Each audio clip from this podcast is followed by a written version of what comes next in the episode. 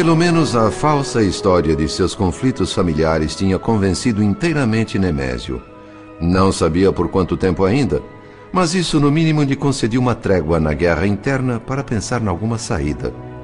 Mais comovida agora e com a figura do rapaz franzino nitidamente impressa na memória, Marina demonstrava apreensão, como quem se recrimina, mas não encontra justificativa para o que fez na consciência. Olhei para o meu amigo Pedro Neves.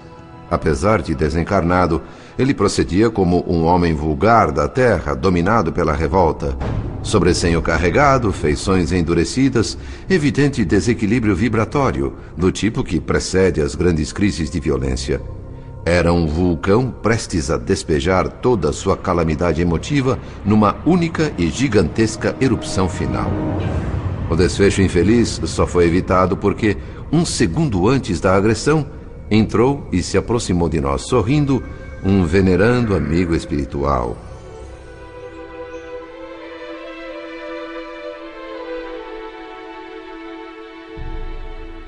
Era marcante, arrebatadora a simpatia do recém-chegado. Notei logo o halo radioso que lhe circundava a cabeça. Mas o que me impressionava nele, além da luminosidade suave da aura de sabedoria, era a substância invisível de amor que emanava de sua individualidade sublime. Fixei por alguns instantes o olhar nele e tive a agradável sensação de que revia um companheiro longamente esperado. Meu coração se mostrava pleno de uma saudade aflitiva. Eu não conseguia entender.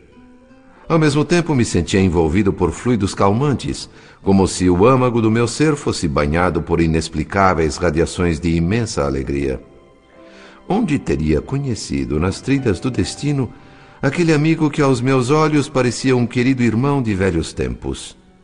Em segundos, vasculhei os porões da minha memória, mas nenhuma resposta encontrei. Revisitei mentalmente a infância e voltei a experimentar, tantos anos depois, a segurança que só os braços do meu pai e o carinho da minha mãe me davam.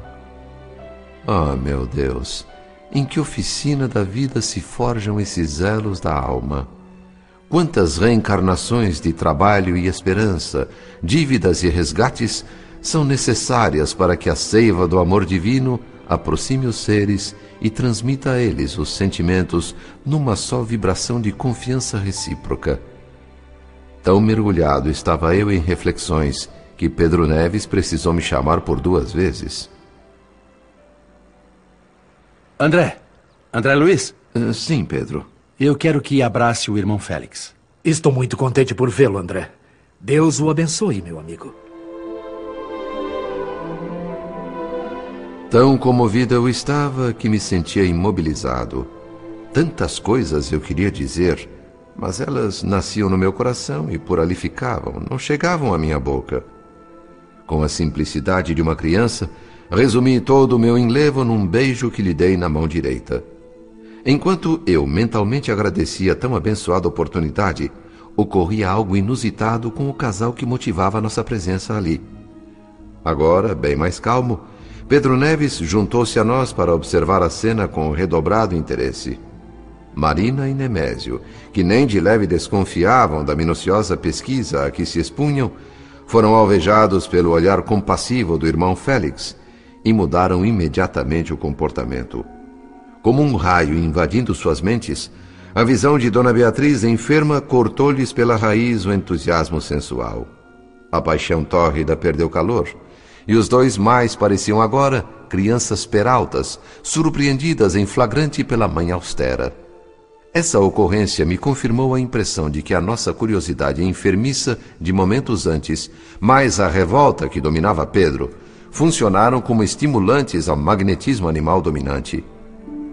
Agora, consciente da impropriedade da minha atitude anterior, senti um certo remorso, mas continuei estudando a metamorfose espiritual que se processava.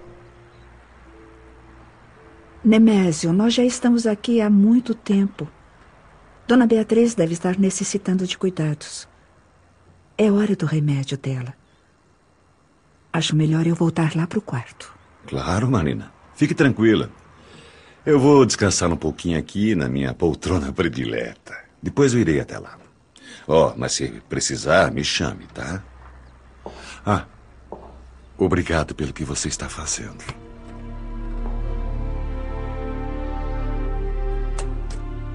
A jovem sorriu com bondade e deixou a saleta, enquanto Nemésio se acomodava confortavelmente numa poltrona. Eu não podia questionar o mundo íntimo de meu amigo Neves. Uma espécie de compreensão súbita, contudo, inundou a minha alma com relação a Nemésio. E se eu estivesse no lugar dele? Pensei. Será que estaria agindo melhor? Essa e outras indagações silenciosas martelavam a minha consciência, impelindo meu espírito a raciocinar em nível mais alto. Possuído de novos sentimentos, olhava para o atribulado chefe da casa ali sentado e percebia nele um verdadeiro irmão, a quem me cabia entender e respeitar. Minhas cogitações foram interrompidas pela movimentação nervosa de Pedro Neves naquele pequeno ambiente. Ele ansiava conversar, desabafar-se, mas o benfeitor recém-chegado, irmão Félix, nos surpreendeu com uma nova informação. Apontou o marido de Dona Beatriz e falou sem rodeios. Meus amigos, eu não sei se vocês já notaram, mas o nosso Nemésio está seriamente enfermo. E não sabe disso. Vamos socorrê-lo? Ainda impressionados com sua atitude, Pedro e eu começamos a auxiliar o irmão Félix na aplicação de recursos magnéticos. No mesmo instante, as deficiências do aparelho circulatório de Nemésio começaram a ser expostas. Artérias endurecidas, volume do coração perigosamente aumentado e uma constrangedora arteriosclerose cerebral em franco desenvolvimento. Rebuçado por fora, gravemente enfermo por dentro. Assim era o genro de Pedro Neves. Nemésio não registrava a nossa presença, mas enquanto trabalhávamos a seu benefício, entrou em reflexões.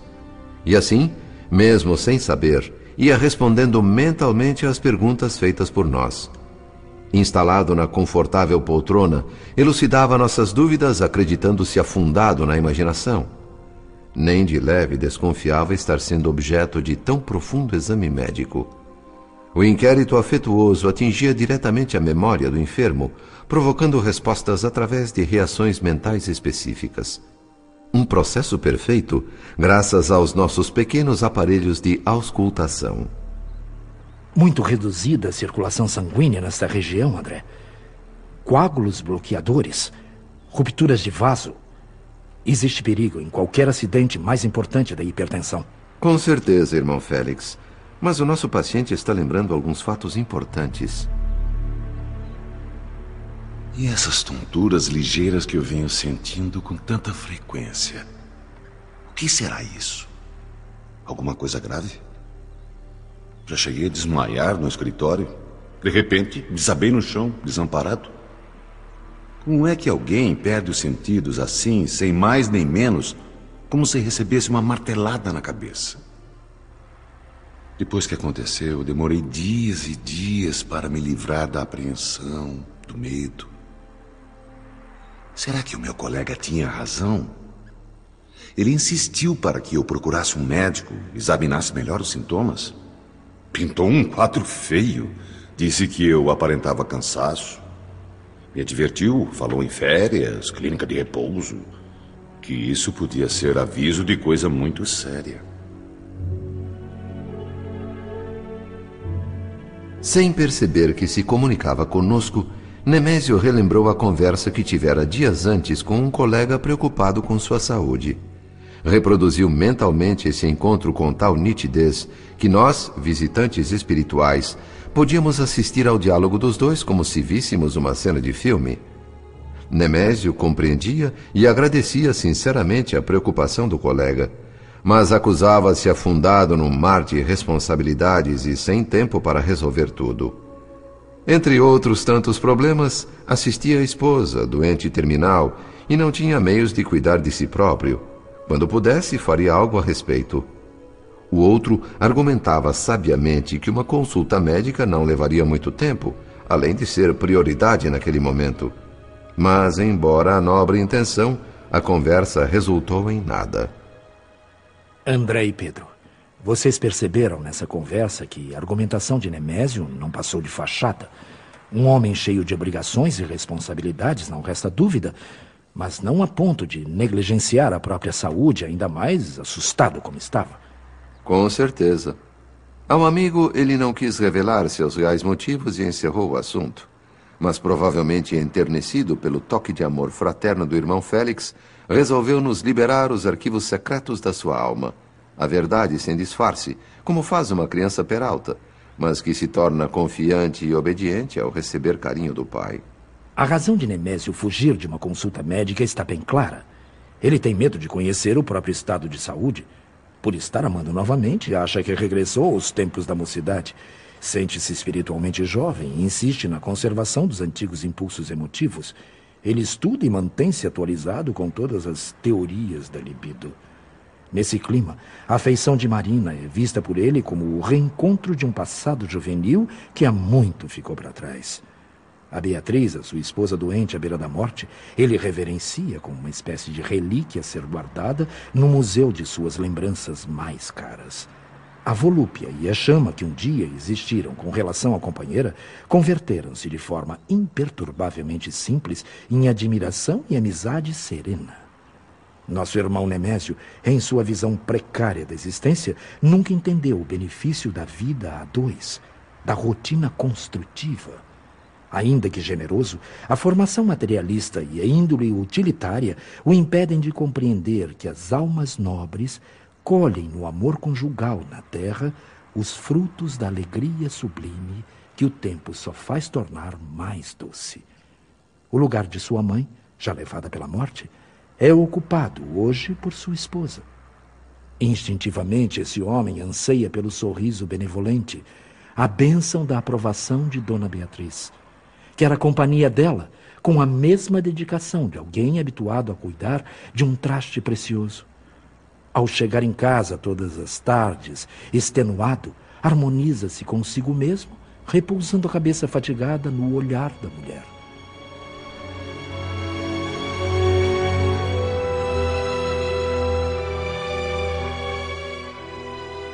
Com sua longa experiência médica, o irmão Félix comentava os episódios mostrados na tela mental de Nemésio. As cenas iam se sucedendo, alinhando fatos e ocorrências de tempos e lugares diferentes, mas formando um conjunto que bem retratava o perfil psicológico do paciente. Uma mistura de imagens, umas nítidas, outras imprecisas, mostrava o genro de Pedro em noitadas boêmias com outras companhias femininas, e na volta iludindo a própria consciência num braçado de flores para a esposa ingênua. A essas escapadas sucediam-se algumas semanas de compreensão e ternura para com Dona Beatriz. Mas logo varava de novo os limites impostos pelo compromisso moral do casamento, à maneira de animal arrombando cerca. Uma coisa, porém, o atormentava. Quando perguntava a si próprio o que faria se sua esposa o traísse, a resposta vinha logo numa nuvem de fúria. Eu mato minha mulher. Mato sem hesitar. Nemésio não se interessava nem um pouco pela esposa, mas nunca aceitaria um rival na posse daquela a quem confiara o seu nome. Tais ideias machistas e preconceituosas vinham de um velho amigo ocioso e permanentemente alcoolizado, que, entre outras pérolas, afirmava: Mulher é chinela no pé do homem. Quando não presta mais, é preciso arranjar outra. Com as águas turvas de semelhante filosofia a regar a raiz do caráter, é compreensível que o genro de Pedro Neves tivesse chegado aos 60 anos com os sentimentos deteriorados e ignorante do respeito que um homem deve a si mesmo.